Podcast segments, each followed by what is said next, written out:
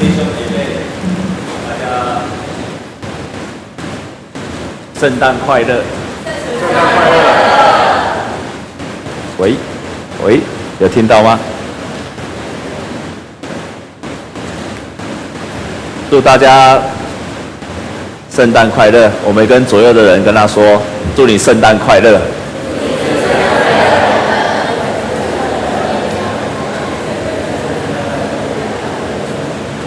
我想要请问你一个问题，那就是，不管你今年是几岁，还是你是个学生，你在上班，我想请问你一个问题，你有体会到，或者你真的现在认为，你自己的人生，你自己的人生，是在朝向一个有价值的人生在迈进的。也许你现在就是，如果你现在还不是，至少你是朝向那个方向正在迈进的。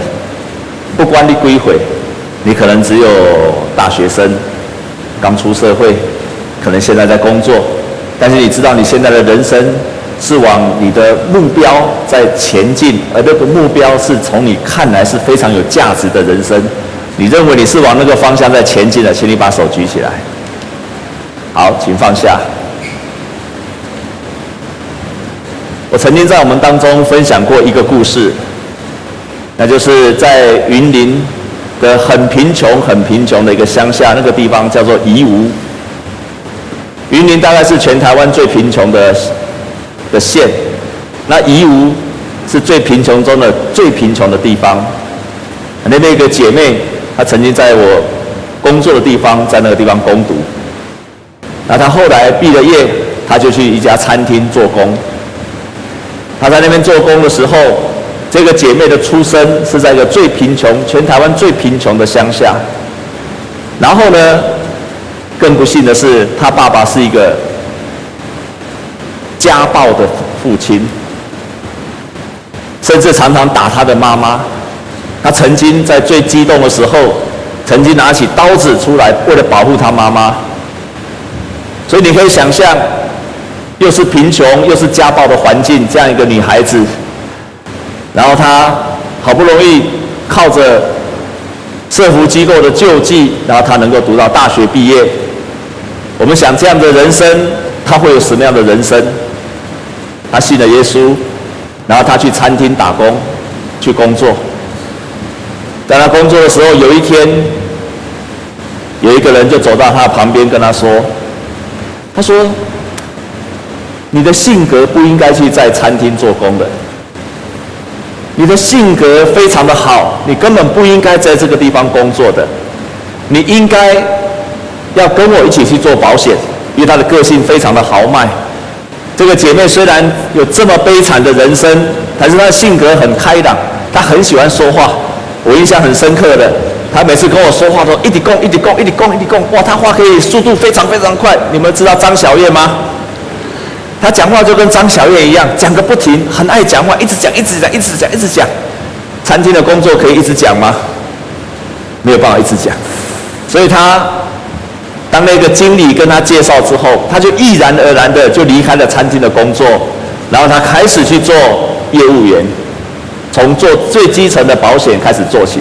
从挨家挨户的探访开始做起，上帝非常的祝福他。他后来过了没有几年，他就开始赚了钱，然后还了他所有的学贷，然后他也在台南开始买了房子，然后渐渐的呢，就把他的妈妈就从那个乡下地方搬到他们新的房子，然后上帝一直一直帮助他，让他从那个位置就慢慢的提升了起来。我想要分享的是，如果这个女生她没有遇到这个经理，那可能她的人生永远都是在餐厅。不是说餐厅的工作不好，而是根本不适合于她，因为跟她的性格是完全不一样的地方。但是当她遇见了这个经理，经理告诉她说：“你人生的价值不应该在这个地方，你人生的价值，你这个人的个性不应该在这个地方。”你这个人的特质不应该在这个地方，你这一个人能够成就的地方不应该在这个地方，你应该要到另外一个地方。就在他面对了这一个经理之后，他的人生就这样子一百八十度的改变。然后他对这个经理充满了感谢，因为他自己不知道，他自己根本不知道，他身上，他根本不知道，在他身上有一个非常美好的特质，那就是爱说话，那就是喜欢与人交道，那就是看见的人，他看见大人小孩子几乎是完全没有隔阂的特质，但是。因为他出生在家暴的环境，因为他出生在贫穷的环境，那但是因为他出生在一个没有被看重的环境，所以他一直以为我的人生就是只能够在一个餐厅里面永远的打工端盘子。这样你了解我说的吗？他的身上有非常美好的特质，但是他放错了地方，他也不知道这个特质的价值在哪里。可是当这个经理碰见他，告诉他说：“你有非常棒的特质，你应该要到这个地方来。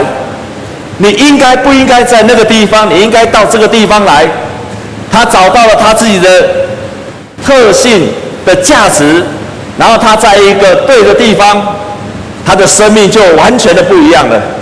所以我要再一次的问弟兄姐妹们：你所做的工作？其实我告诉你很简单，你只要有一句话就能够测试到底你现在所做的工作是不是真的是符合你特质的。很简单的一句话，那就是当马偕来到台湾的时候，他讲了一句话，他讲了一句话，他就这就对了，了解吗？他说这就是了，意思是什么？我的人生就是应该在这个地方去传福音，所以你不用去传福音。可是我要问你，你有没有体会到，不管你是几岁，你开始体会到说，我人生这个时刻，那就对了。你有这样的体会吗？你有体会到人生此时此刻，对了，我这一生就是应该这个样子。那你就找大概差不多了，因为马基也是这个样子。英国的首相丘吉尔，当他当到首相的时候，他说：“对的，我一生就是为了这个工作而来的，这就对了。”当一个人接受了福音之后，他不只接受耶稣基督成为他生命的主，福音同时也在帮助一个人，他找到他生命的价值。亲爱的弟兄姐妹们，你今天我们看见一个木匠，他做一个桌子；一个木匠，他做一个椅子。一个建设公司盖一个房子，一个做电视的做一个电视，一个做音响的做吉他的做喇叭的，任何一个人他做每一件产品，都有一个目的。上帝创造有没有目的？上帝有随便创造吗？很有名的科学家爱因斯坦他曾经这样说，他说，他曾经这样说，他说。他在写一封信给他的朋友，这样子说：“他说，事实上，以一个数学的公式去解释这穹苍和高速运转的星球是不可能的。上帝用更高的智慧和美学创造这个世界，所以，上帝既然创造这个世界，都不是随便创造的，是用他的智慧、用他的美学创造出来的。”他创造这个穹苍宇宙不是随便创造的，那何况是他创造了你呢？他也绝对不是随便创造的，他一定在你的身上有一个奇妙的作为，他在你的身上一定是有非常棒的目的。让我们跟左边跟右边人跟他说，上帝创造你有很棒的目的。我们跟左右邻居跟他宣告。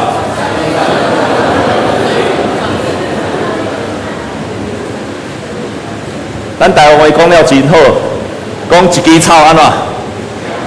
一枝草一点路，搁有讲一句话讲啥物？咱他妈马毛安怎？咱他妈马毛一波塌，很软弱的马也会踢人家，这就是他受造的目的。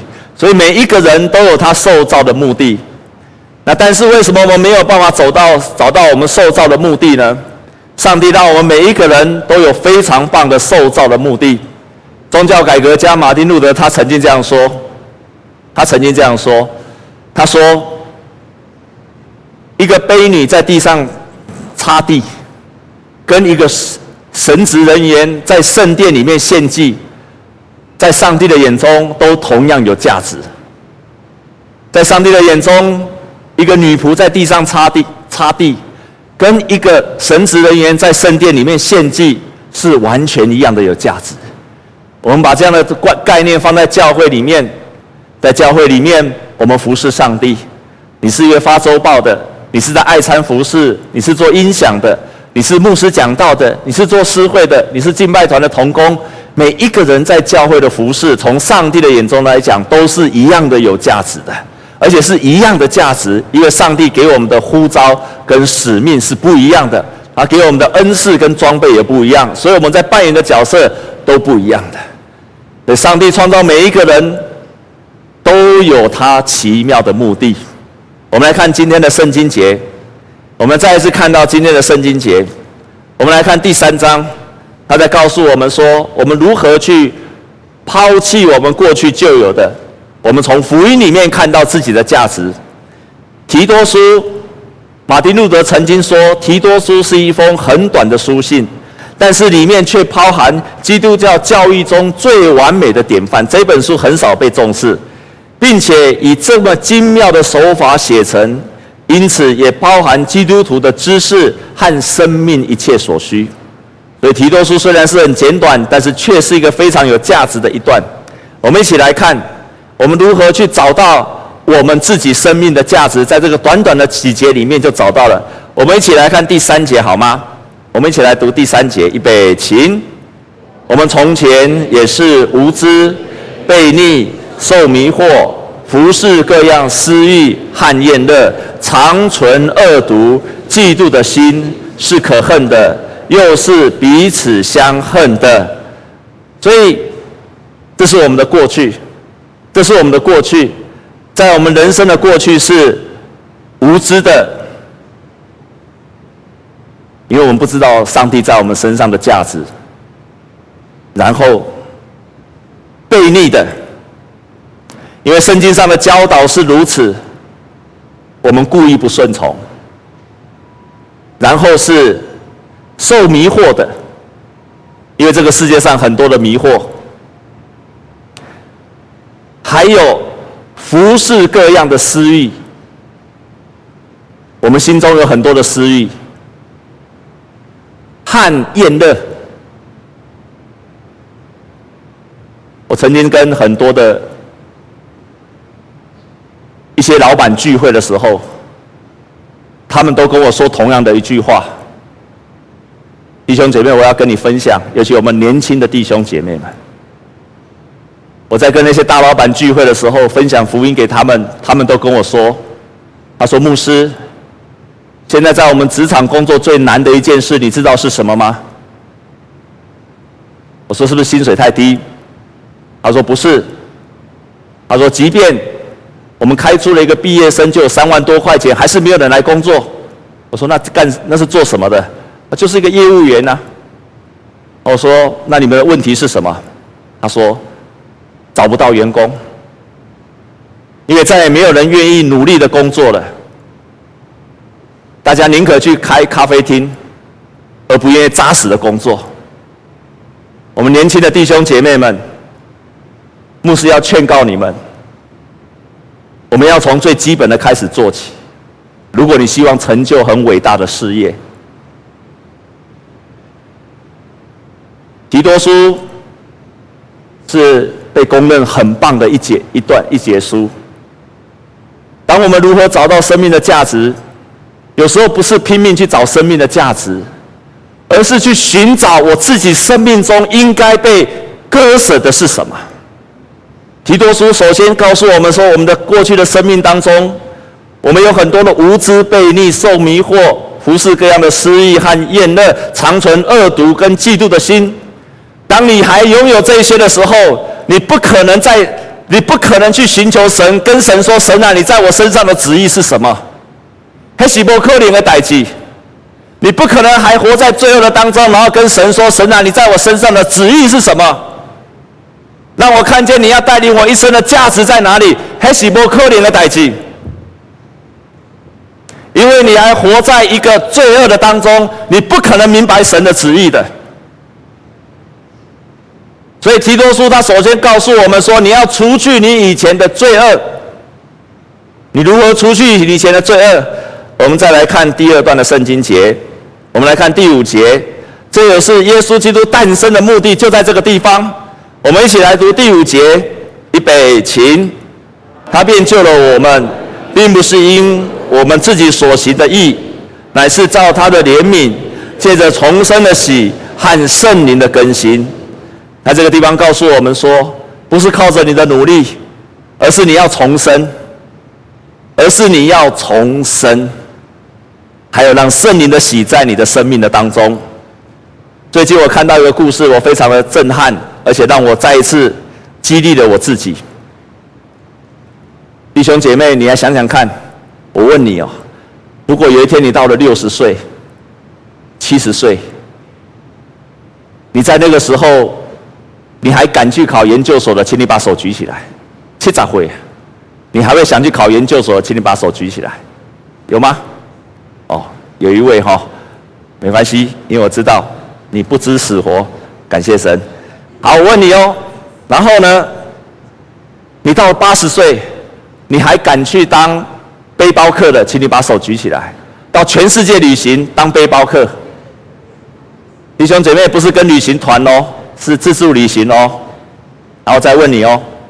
你在九十五岁敢去考研究所的硕士研究所的，请举手。九十五岁，我们当中九十五岁的举手。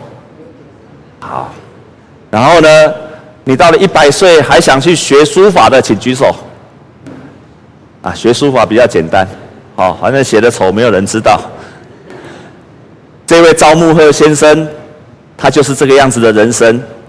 四十岁当工友，七十五岁当背包客，到英国、德国、法国。九十三岁到医院做志工，九十五岁考上研究所，九十八岁拿到硕士的毕业，一百岁学书法，一百零一岁在香港办书法展。有一天，他的朋友到他的办公室去的时候，到他家里面去的时候，然后跟他说：“老赵啊，你都快死了，还学什么电脑啊？听得懂吗？老赵啊，你都快死了。”干嘛还学电脑啊？这个老赵就跟他说：“可是我现在还活着啊，我现在还活着，所以他继续学他的电脑。他甚至在他七十几岁的时候，他说他想他要去学做那个，就是用摩托车，那个不知道叫什么，就是摩托车骑在在垦丁的摩托车一骑在海面上，那那个就拖一伞就飞起来了。他说他。”要去要去做那个，在他七十多岁的时候，他去做那个摩托车，然后让那个伞拖衣把他拖起来了。弟兄姐妹，你如果到了七十岁，你敢去做做这个运动的人，请你把手举起来。七十岁，真的还假的？七十岁，好，如果你到七十岁你还敢去的话，牧师就请你去玩一次，这样好吗？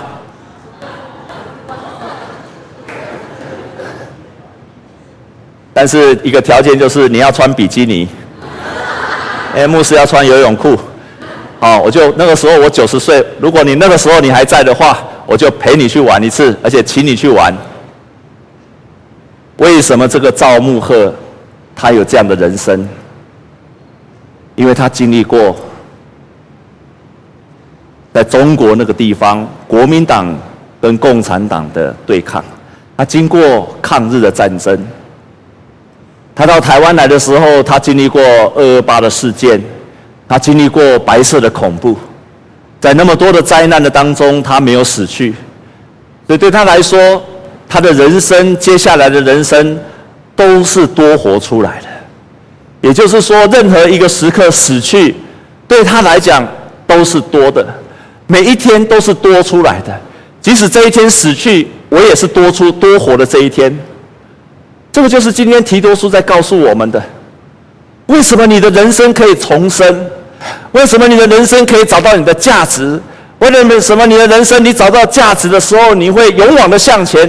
就是因为你要曾经死去，你过去的那些东西都死去了之后，你就能够新生的活了出来。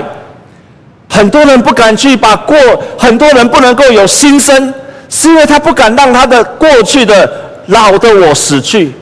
很多人不能够展开一个新的人生，他不能够找到一个新的目标。其实并不是上帝不愿意给他一个新的人生，并不是上帝不愿意启示他人生的目的在哪里，并不是上帝不愿意让他的人生充满了祝福。更大的难处在于是什么？而是这些人他不愿意放掉过去。你阿妹吗？我真的越来越体会是这个样子的。所以那些被上帝所呼召的人，与其说他们很勇敢的向前，其实多数在圣经中的人，很多人并不是很勇敢的。基甸他被上帝呼召的时候，他在酒榨里面在打麦子；彼得被呼召的时候，他在做什么？他在那边打鱼。里面保罗被呼召的时候，他在什么？追杀基督徒。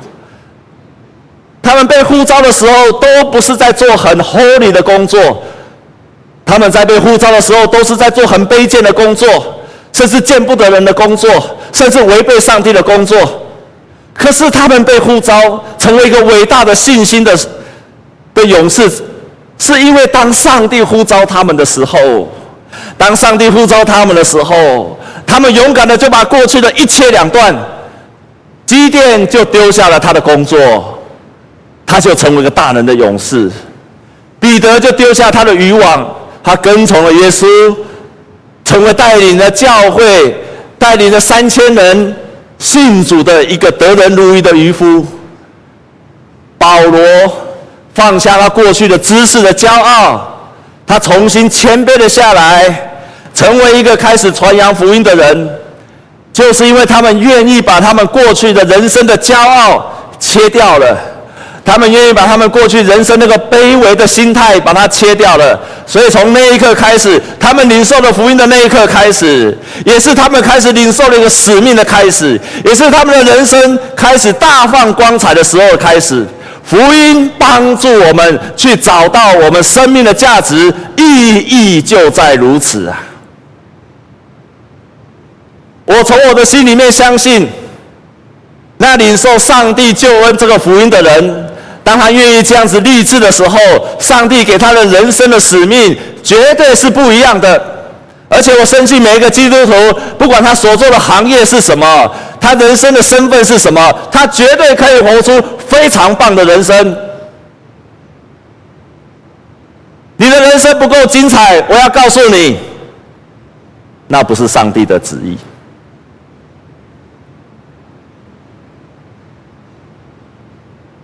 加尔文他提到基督徒的生活，他这样说：“他说，基督教的哲学吩咐人，他要让你的理智降服于圣灵的引领，使人不再为自己活，乃是基督在他里面的活，并且统治了他。第二个步骤就是我们不再寻求自己的事，而是寻求上帝的旨意，并把一切的荣耀都归给他。”创设长老教会的加尔文，他讲了两个很大的重点，就是在今天所告诉我们的。第一个就是让我们的生命降服于圣灵的带领，让圣灵来统治我们。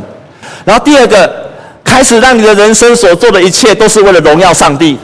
而当你开始这样做的时候，当你开始这样做的时候，你就体会到上帝渐渐的把你提升了起来。那是何等棒的经验！以我们离开了罪恶，我们开始向前行，我们开始体会到我们的人生被上帝所带领。我们需要在主的里面，我们接受了福音那一刻，我们得着了信心。然后，上帝的爱不断的激励我们，让上帝的爱不断的激励我们，圣灵不断的感动我们。最后，我们活出一个盼望，这个盼望为了荣耀上帝的人生这样出来的时候，那么我们受造的目的。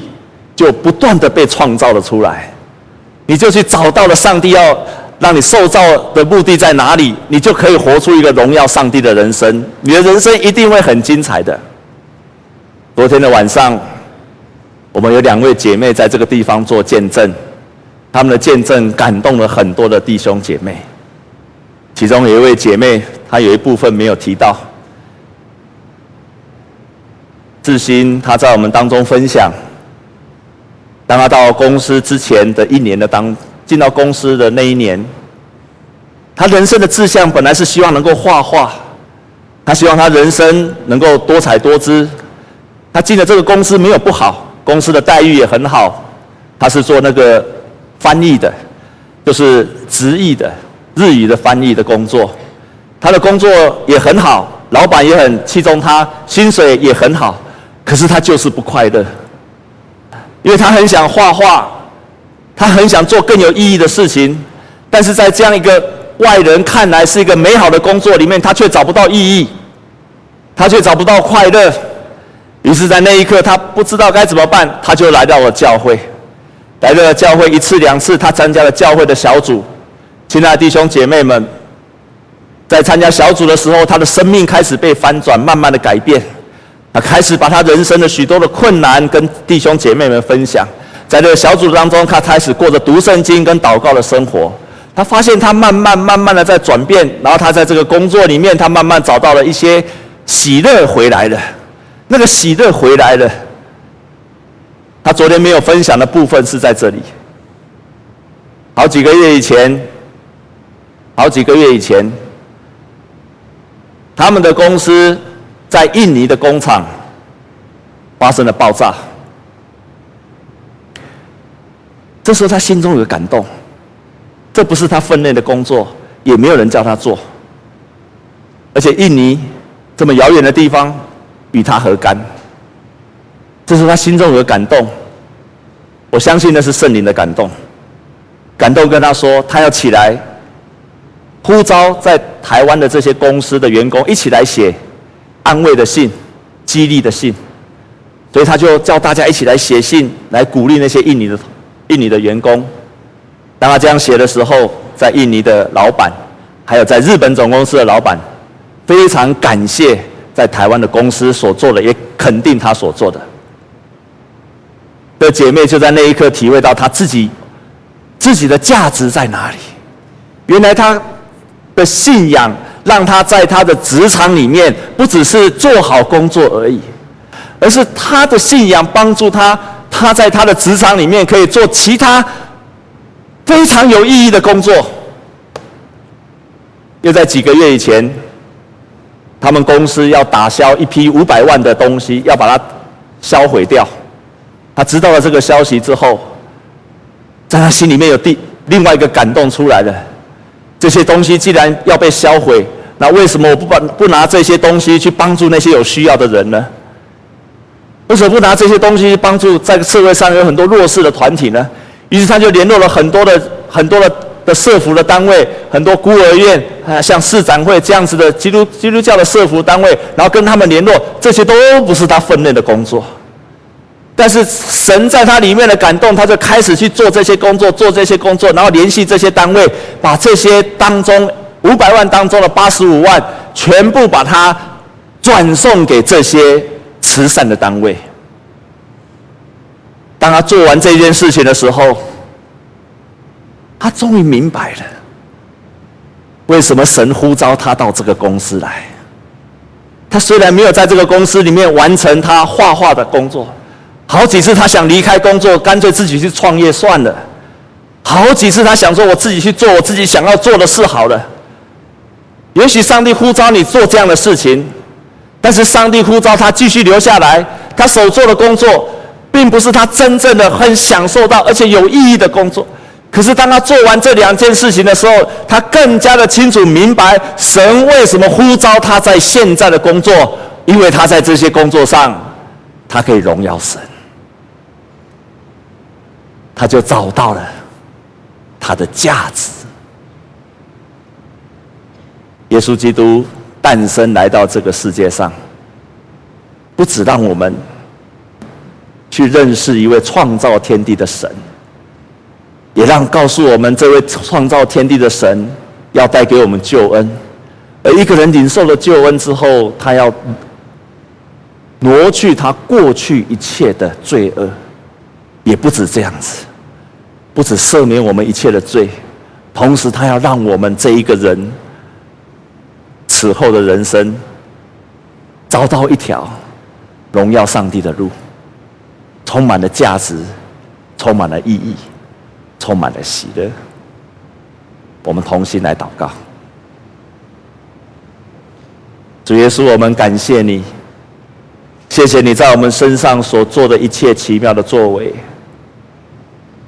圣诞节的诞生，要拯救世界上所有的人，同时也宣告我们的人生将不再一样。你创造这个宇宙，用何等不一样的方式来创造？你创造每一个物件，你都用心的创造；创造没有生命的，你都用心的创造。更何况你照着你自己的形象所创造了我们，你岂不是更加的用心吗？我们感谢赞美你在我们身上所做的奇妙的作为，谢谢你。愿今天的信息，愿你救主耶稣基督的诞生的奇妙的恩典，也激励了每一个弟兄姐妹，找到了他们一生可以荣耀上帝的方式。奉耶稣基督的名祷告，阿门。我们一起来起立。用这首诗歌，我们来回应神的恩典。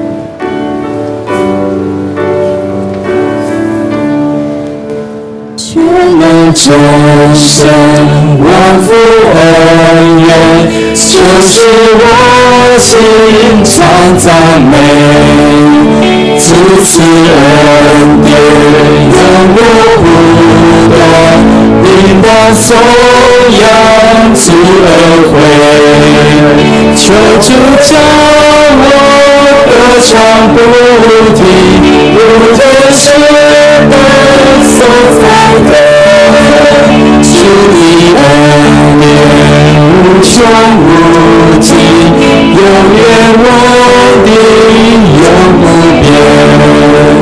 在黑暗中完全思想，直到你来拯救我。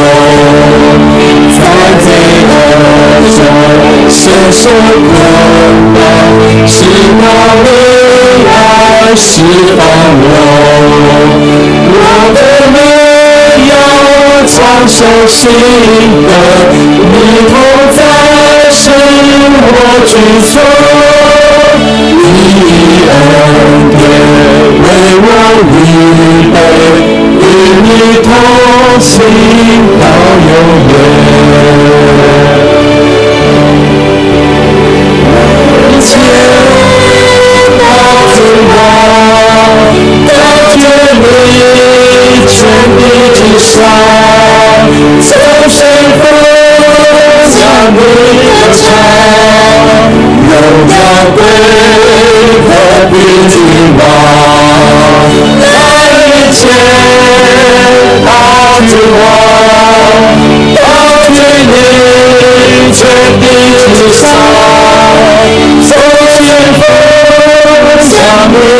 唱，荣耀归和平君王。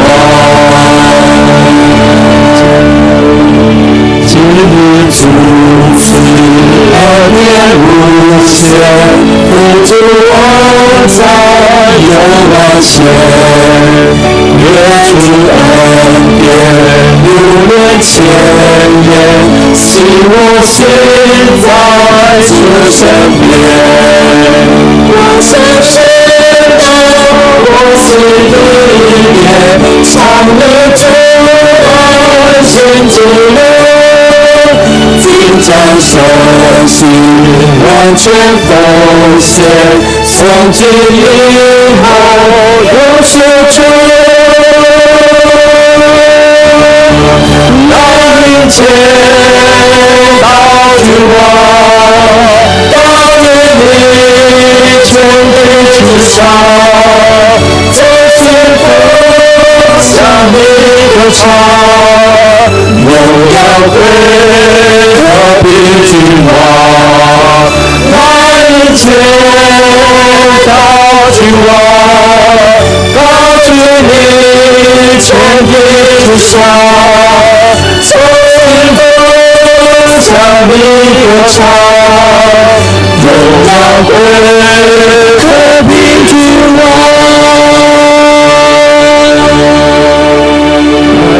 在黑暗中完全世上，直到你来拯救我，在罪恶中牵手捆绑，直到你来释放我。你要操守心的，你同在是我居所。你的恩典为我预备，与你同行到永远。来祷告，那我们为了两件事情来祷告。件事情，第一件事情，求上帝帮助你脱去你生命当中过去的那些罪恶。你已经信了耶稣，要脱去你过去生命中的老我。第二件事情来祷告，求上帝帮助你，让你找到你生命当中你要一生要去完成、要去荣耀神的那个方向在哪里，那个位置在哪里？求神启示你。我们同心开口为这样的事情，我们开口来祷告。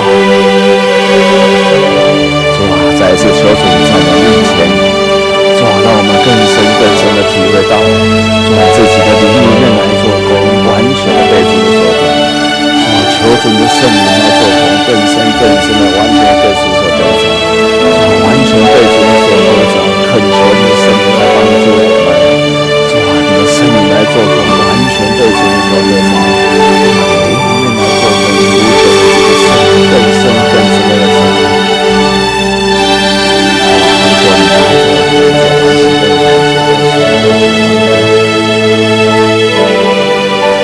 迫切的祷告，求上帝启示你。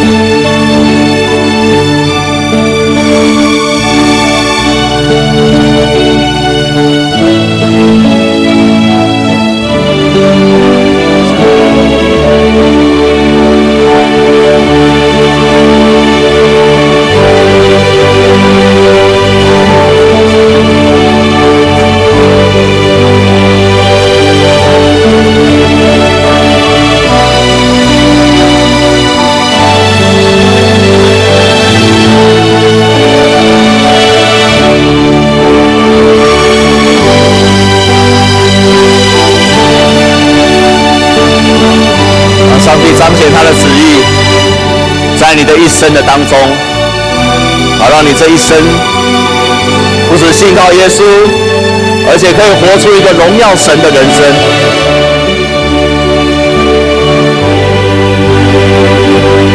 如果你已经找到你的生命的位置，那么就跟神祷告说：就让我在现在的位置来荣耀神吧，让我在现在的位置为神做光吧。求神给你力量，让你在现在的位置就彰显出神的荣耀出来。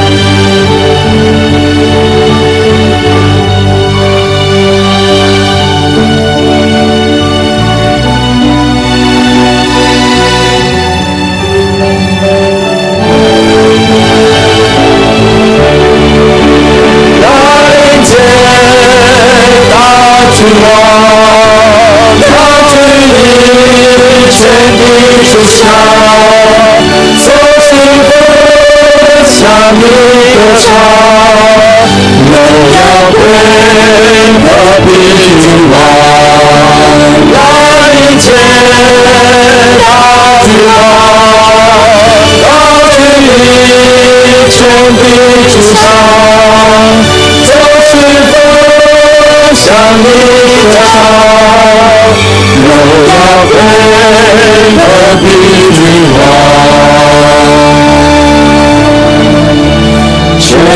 就是我心常赞美，自此恩典永流不断，应当颂扬主恩惠，这就叫我歌唱不停，如天使歌颂在天，主的恩典无穷无尽，永远稳定。永不变，主的恩典无穷无尽，永远稳定，